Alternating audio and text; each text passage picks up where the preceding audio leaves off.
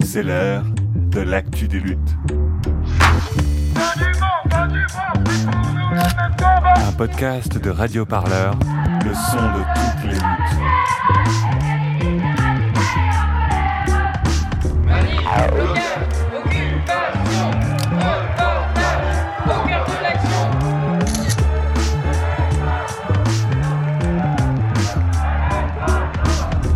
Entre Flashball et Lacrymo, Radio Parleur dans son micro. Mais on parle pas de violence Venez, on marche L'actu des luttes. Des reportages furieux qui vous emmènent au cœur des mouvements sociaux avec celles et ceux qui les font. Nous sommes devenus soldats malgré nous face à cette machine de guerre qui n'a ni sentiment ni état d'âme. Mais cette machine de guerre, il faut la faire tomber. On ne pourra pas la renverser si on n'y va pas ensemble. Radio Parleur, Salut, j'espère que vous allez bien. Très heureux de vous retrouver dans ce nouveau podcast de l'Actu des luttes, votre émission de reportage au cœur des luttes sociales. Et c'est un combat intérieur que l'on vous propose de découvrir aujourd'hui, une lutte à l'intérieur même de nos prisons. À bas bruit, là-bas, des détenus, des familles, des associations, des avocats aussi se mobilisent. Ils se battent au quotidien pour défendre le droit au parloir. Ces courts moments durant une peine où un prisonnier ou une prisonnière peut être en présence de ses proches. L'accès au parloir, c'est l'un des droits de base des détenus en France, et pourtant, il est souvent rendu difficile. Difficile à cause des règles de l'administration pénitentiaire, la vétusté des prisons ou encore les événements extérieurs comme la crise sanitaire. Cet épisode de l'Actu des luttes fait partie des productions réalisées avec les étudiants et étudiantes en journalisme de l'IUT de Lannion, et ce reportage, au cœur de ce combat des parloirs, est réalisé par Esther Laudet. Vous êtes à l'écoute de l'actu des luttes.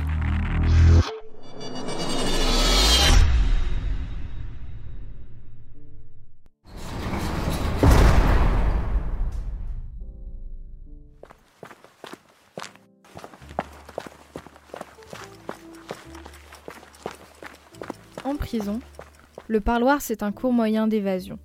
Le parloir, c'est le moyen principal pour les détenus afin de maintenir un lien avec leurs proches. Ces entretiens de 45 minutes, voire 2 heures, pour les plus chanceuses, se passent dans une salle, seule ou à plusieurs, voire dans un appartement de famille. Toute personne a le droit de recevoir des visites. Mais les conditions changent beaucoup entre les prisons. Important pour la réinsertion, ils permettent aux détenus de retrouver un contact au-delà de l'espace fermé de la prison.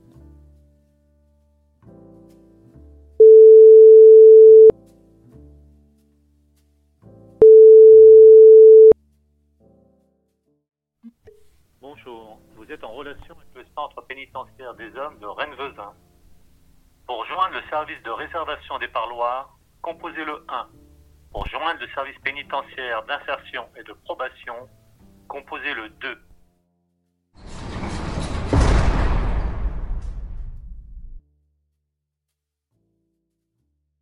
Bah, moi, c'est Julia.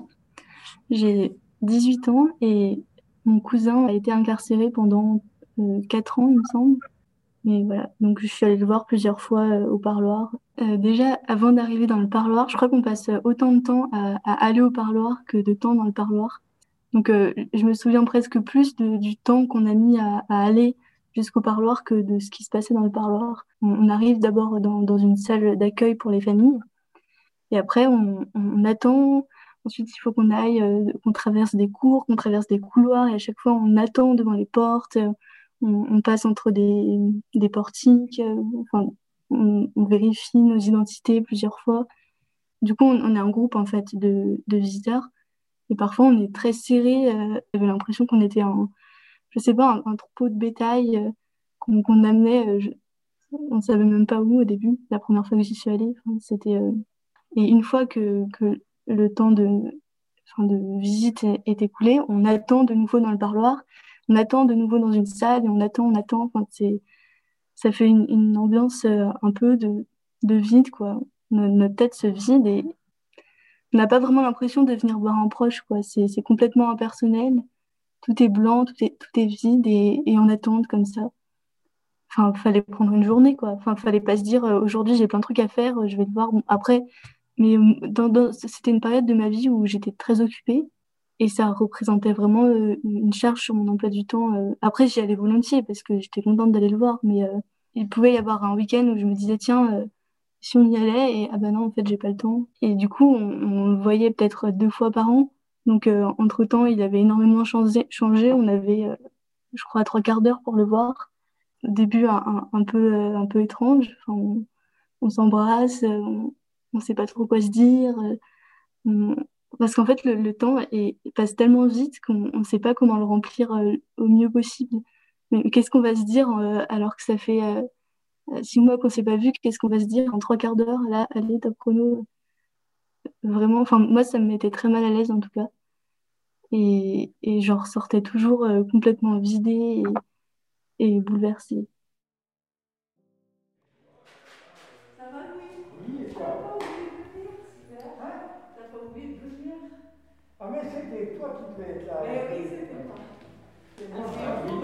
Les familles de détenus peuvent parfois traverser un vrai parcours du combattant pour arriver au parloir. Mais surtout, on peut constater un manque de moyens pour recevoir ces familles. Située aux abords de la maison d'arrêt pour hommes, l'association AFDMA de Saint-Brieuc a mis en place un local pour accueillir les familles de détenus. Dans cette pièce chaleureuse, les familles peuvent patienter, discuter, voire prendre un café avant le parloir. Un espace d'accueil ici avec un, coin euh, cuisine, l'espace sanitaire avec euh, donc euh, toilettes, un lavabo, et puis quand il y a des jeunes bébés, de quoi changer la couche des, bébés. Et puis donc la cour extérieure, la cour extérieure avec des, jeux d'enfants euh, qui leur permettent, euh, quand il fait beau, ben, de pouvoir aller, euh, aller au soleil en plein jour, en plein air. Alors, je m'appelle Monique Cognot et je suis coprésidente de cette association qui s'appelle AFDMA, c'est-à-dire Accueil des familles de détenus de la maison d'arrêt de Saint-Brieuc. Donc Jean-Jacques Le Doré, coprésident de la même association. Les familles qui autrefois venaient euh, au parloir n'avaient pas de lieu d'accueil, d'endroit pour, se poser avant de, rendre visite aux détenus à la maison d'arrêt, au parloir. Donc elles étaient sur la rue, elles attendaient sur la rue. Alors nos missions, c'est justement de faire le lien entre les familles et la maison d'arrêt et de créer un SAS, un endroit où les familles peuvent euh, faire l'intermédiaire entre le milieu extérieur et le milieu intérieur.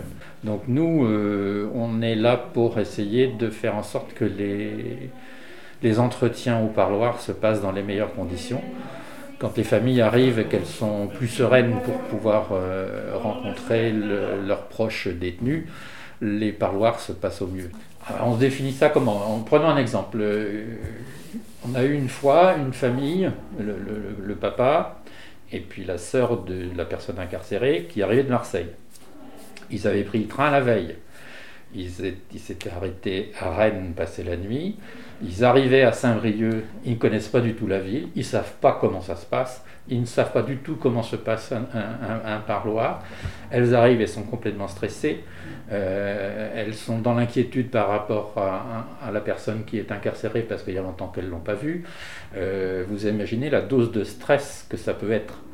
Donc nous, notre rôle, c'est de, de les accueillir, de les rassurer, de les conseiller, de répondre à, euh, à leurs attentes et de faire en sorte qu'au moment où cette famille va rencontrer la personne à l'intérieur de la maison d'arrêt, se passe le mieux possible. Ça arrive aussi, quelquefois on voit euh, euh, quelqu'un qui arrive, ça s'est pas bien passé au parloir, le détenu n'était pas en forme ou je ne sais pas, enfin bref, ou, quelquefois ça arrive aussi qu'elles arrivent et on leur a pas dit que le détenu est, déplacé. Euh, où il est hospitalisé, euh, enfin bref. Où il est transféré dans une autre maison d'arrêt. Donc elles arrivent, elles ont leur horaire de parloir, et puis ben leur proche n'est pas là, il est parti. quoi. Donc ça crée beaucoup de désarroi, donc les familles reviennent nous, bah, nous confier ça, puis, puis euh, s'apaiser un peu avant de repartir. Quoi. Selon une enquête réalisée en 2018 par l'Union nationale des associations des maisons d'accueil, des familles de proches et de personnes détenues, près d'une personne sur quatre habite à plus de 100 km de la prison dans laquelle son ou sa proche est incarcéré. Sans parler des conditions d'accueil.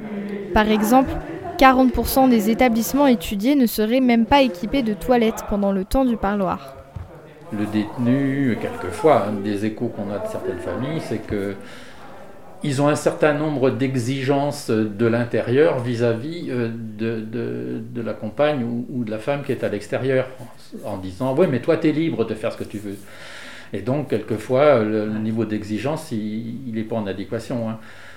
Il ne faut pas oublier non plus que pour les familles, moi je dis souvent, euh, c'est la double peine. Hein. C'est-à-dire que leur compagnon ou leur mari est incarcéré, donc il est à l'intérieur, il n'y a plus de revenus, il faut qu'elle se débrouille, elle, à trouver des, ressources pour vivre, qu'elle s'occupe du fonctionnement de la maison, qu'elle s'occupe de la prise en charge et l'éducation des enfants. Euh, ça fait une bonne dose quand même d'activité pour les familles et quelquefois à l'intérieur le détenu s'en rend pas compte. Petit à petit, les détenus reçoivent de moins en moins de visites. Seulement un quart des condamnés à une peine de plus de 5 ans ont une visite hebdomadaire. On n'a pas eu trop de mal à trouver Alors, le, premier confinement, euh, au mois de mars, ça a été fermeture immédiate euh, pendant toute la durée du, confinement. Donc ça, ça fait quoi Deux mois? Deux mois d'interruption de parloir. Et les familles n'avaient euh, non plus aucun accès aux visites de détenus. Donc euh, les parloirs sont considérablement réduits et les qualités d'accueil, entre guillemets, de parloirs à l'intérieur de la maison d'arrêt sont difficiles parce qu'ils ont euh, vraiment euh, mis une cloison, enfin un plastique qui sépare les familles et détenus du sol au plafond. Et en réalité, les gens ne s'entendent pas. Donc, euh, nous, on, sent que, évidemment, on a moins de monde, puisqu'il n'y a que 4 personnes par parloir, mais même, je, pense que ça gêne beaucoup de gens, euh, cette, nouvelle euh, disposition du parloir. D'habitude, les gens sont autour d'une table et peuvent échanger plus intimement, je veux dire. Et là, euh, ben, vous dites tout ce que vous avez à dire en criant. On, sent que c'est difficile. Avant l'épidémie, on a des, gens qu'on voyait très très régulièrement avec les enfants. Non, euh, quand vous êtes toute seule euh, à la maison, vous êtes une jeune femme avec des petits, c'est difficile de, de ben, confier les enfants ou les bébés quand vous, vous travaillez, ou, enfin bref.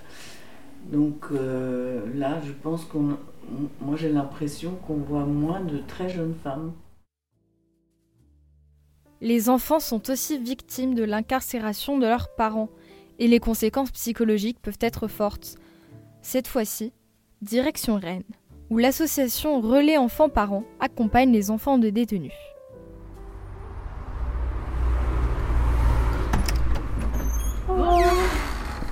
Je suis Lucie Margot, enchantée. Euh, Esther, du coup. Euh, bon, on va s'installer à côté, juste prendre quelques. Pas de soucis. Un peu de papier et ça sera bon. Hop, voilà. Euh, donc je m'appelle Lucie Barbou et je suis la directrice de l'association En Jeu d'enfants. Donc en Jeu d'enfants, euh, la mission principale c'est de faire le lien entre les enfants et leurs parents en prison. Donc ça, c'est dans les cas où en fait personne ne peut ou ne veut accompagner l'enfant voir son parent euh, en détention. Parce que donc pour rappel, un enfant euh, mineur ne peut pas aller seul en prison. Il faut forcément qu'il soit accompagné.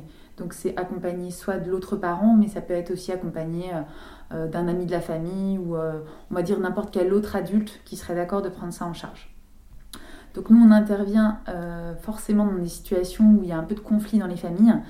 Donc on nous sollicite très souvent, c'est le détenu qui nous écrit euh, pour nous préciser qu'il ne voit plus ses enfants et en fait qu'il souhaiterait avoir au moins de ses nouvelles et dans l'idéal le voir en parloir.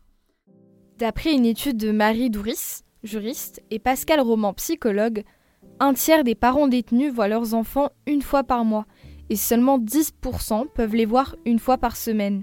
L'idée, c'est quand même de le préparer à entrer en prison parce qu'on sait que ça peut être un peu spécifique tout de même donc forcément, on est enfermé. Donc c'est aussi de préparer l'enfant à tout ça pour s'assurer qu'il est assez à l'aise et qu'il n'a pas peur. Et ensuite, une fois dans le parloir, la spécificité aussi, c'est qu'on on reste vraiment euh, avec l'enfant pendant toute la durée du parloir. L'idée, c'est de s'assurer que pareil que l'enfant est toujours euh, plutôt en confiance, il est plutôt à l'aise, et aussi de pouvoir soutenir le parent dans son rôle. Parce que euh, donc on accompagne des parents quelle que soit leur durée de peine, mais il peut y avoir des parents qui sont incarcérés depuis pas mal de temps et finalement ils ont un peu perdu l'habitude de bah, d'échanger avec l'enfant, de pouvoir jouer avec lui. Donc le bénévole est aussi là pour soutenir le parent en disant bon bah peut-être qu'on peut passer un petit jeu, il fallait est-ce qu'on pourrait peut-être parler un petit peu de l'école? L'idée c'est vraiment de faire un petit peu le trait d'union entre les deux et de s'assurer que chacun euh, vive on va dire ce moment le mieux possible. Euh, on propose d'aller faire des entretiens individuels avec le parent incarcéré et d'échanger sur sa parentalité. Donc euh, l'idée c'est de euh, discuter un petit peu de quelle manière il peut être parent malgré cette absence de rencontre. Donc euh, c'est pouvoir lui écrire, envoyer des dessins, potentiellement demander à l'école pour avoir les bulletins scolaires. Donc c'est comment en fait il peut maintenir cette posture de parent malgré l'absence. Donc voilà, privation de la liberté, oui, pas lié au motif d'incarcération, mais en fait vraiment tout le côté parentalité, ça en fait rien n'a été touché. Bien sûr, ça c'est dans les cas où le motif d'incarcération n'est pas en lien avec, euh, avec la famille. Euh, c'est pas forcément évident. Euh, il y a quand même des, des actions qui se mettent en place en détention pour les aider, mais, euh, mais c'est pas si simple que ça. Et notamment, il faut aussi que les, les parents, parce que c'est vrai que je dis beaucoup les pères, mais il y a aussi des mères incarcérées, mhm. que les parents qui sont, sont incarcérés, ils puissent vraiment anticiper la sortie. Donc ça veut dire évidemment le logement et euh, le travail, mais nous on est là vraiment pour les faire réfléchir à euh, dans votre vie familiale, il se passera quoi après? Quand vous allez sortir, est-ce que vous êtes toujours en couple avec euh, le, enfin, l'autre parent? Au niveau de, des, droits de visite, comment ça se passe? Est-ce qu'il ne faudrait pas ressaisir le juge aux affaires familiales? Enfin voilà, l'idée c'est de leur donner quelques pistes pour qu'une fois sortis, il n'y ait pas le choc de la libération. Très souvent, il peut y avoir une tendance à un peu cacher la réalité aux enfants parce qu'on part du principe où euh, euh, ça va être encore pire de leur dire que le parent est en prison. Et en fait, au contraire, on se rend compte que pour les enfants, c'est compliqué euh, de se dire, ben voilà, on pense que, ils pensent que papa ou maman est en vacances, mais ils ne l'ont pas vu depuis six ans, ni pour Noël, ni pour les anniversaires. En fait, c'est ça qui est plus dommageable pour l'enfant, parce que c'est là où il ne où comprend pas en fait ce qui se passe. Mais malgré cette volonté de rester un parent en prison, les conditions sont très précaires. Les cabines téléphoniques ne sont accessibles que sur des traîneaux très restreints, il n'y a pas Internet, et il en est de même pour les contributions financières du parent, qui restent très faibles, voire inexistantes. Il n'est pas facile d'avoir un travail en prison.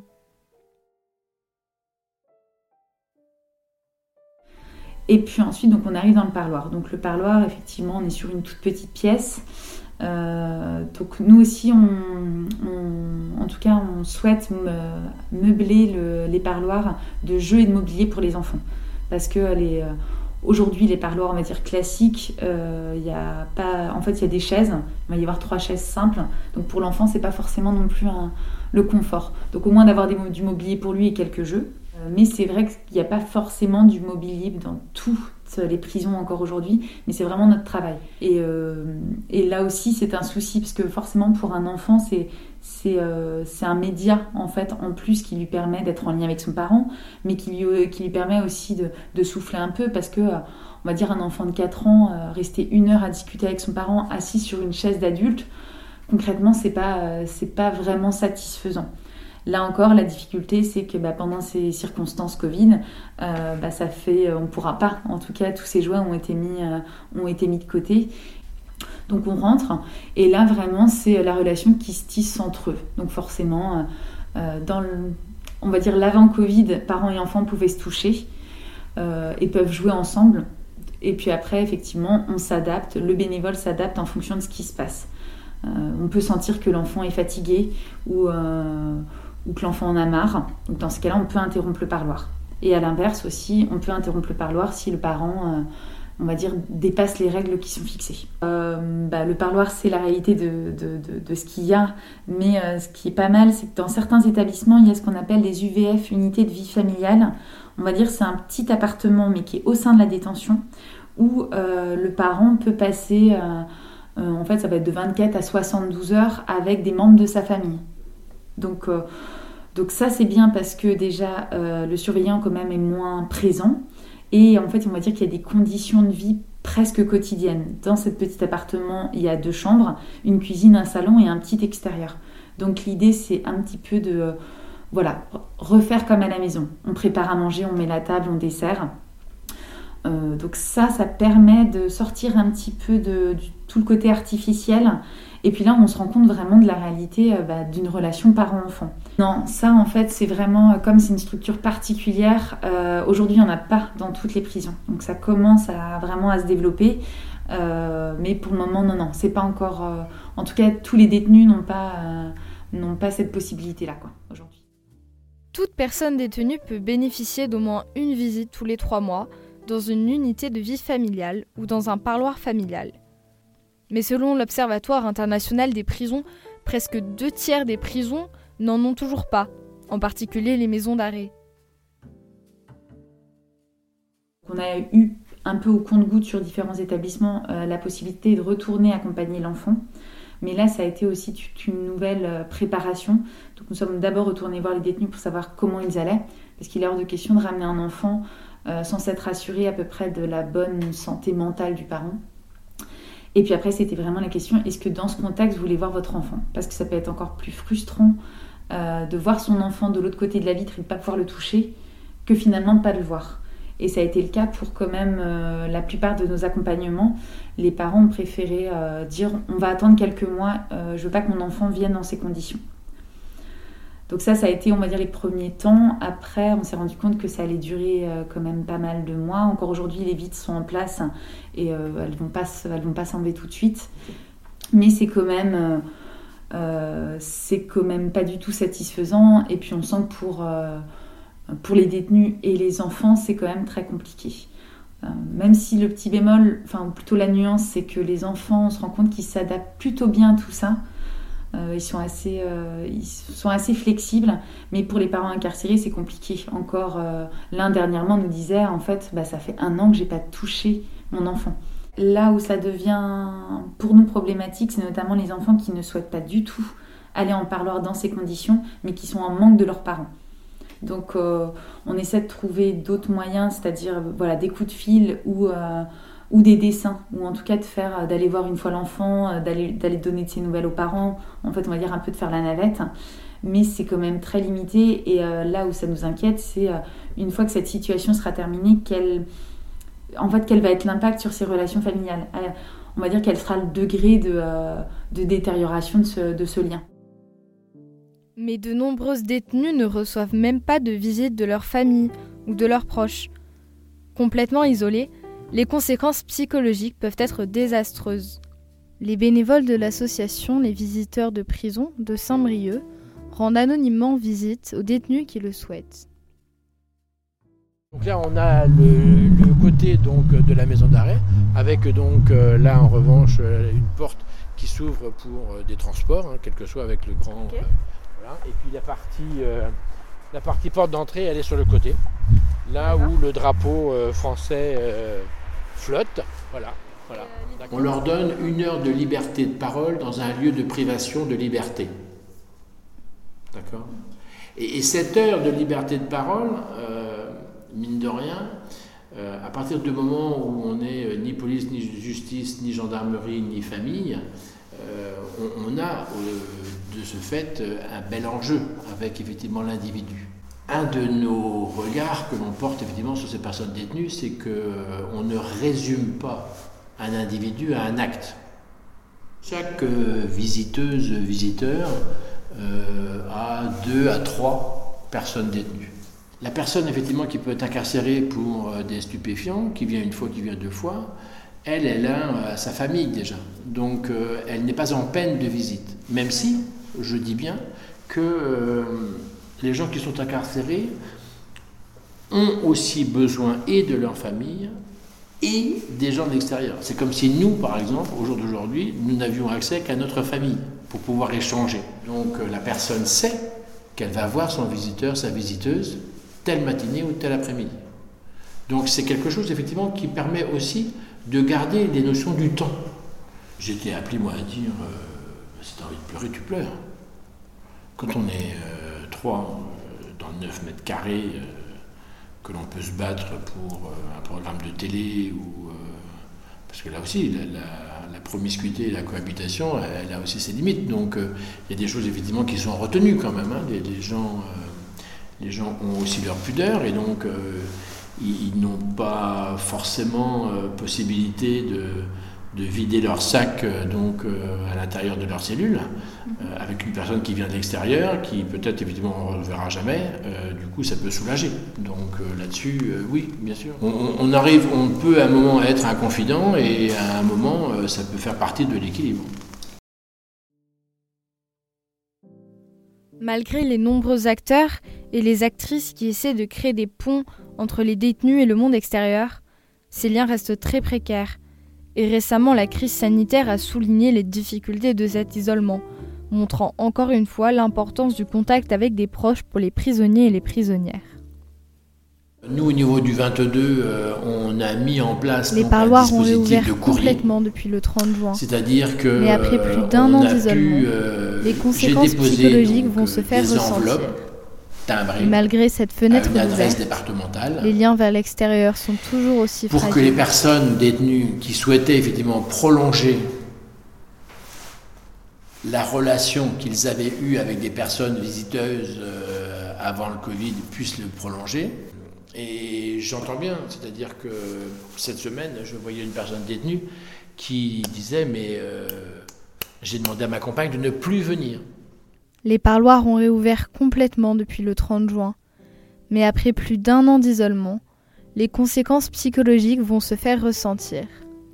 Et malgré cette fenêtre d'ouverte, les liens vers l'extérieur sont toujours aussi fragiles.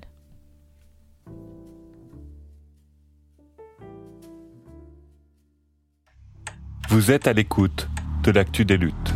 Le monde écoute Radio Parleur et tout le monde écoute Radio Parleur et tout le monde écoute Radio Parleur et tout le monde écoute Radio Parleur. Le reportage d'Esther Laudet, journaliste et étudiante à l'IUT de Lannion en Bretagne pour l'actu des luttes. Sur ce sujet, je vous signale d'ailleurs que vous retrouvez un très bel entretien avec l'auteur de BD Laas sur radioparleur.net et dans notre flux de podcast Penser les luttes. Il a publié en janvier dernier Bref de prison, une bande dessinée qui raconte son confinement dans les 9 mètres carrés de sa cellule à la prison de Fresnes. Quant à moi, je vous souhaite une très très belle journée à l'écoute du son de toutes les luttes. Salut Vous écoutiez L'actu des luttes. Un podcast de Radio Parleur, le son de toutes les luttes. Pour ne rater aucun épisode, abonnez-vous sur toutes vos applications de podcast préférées.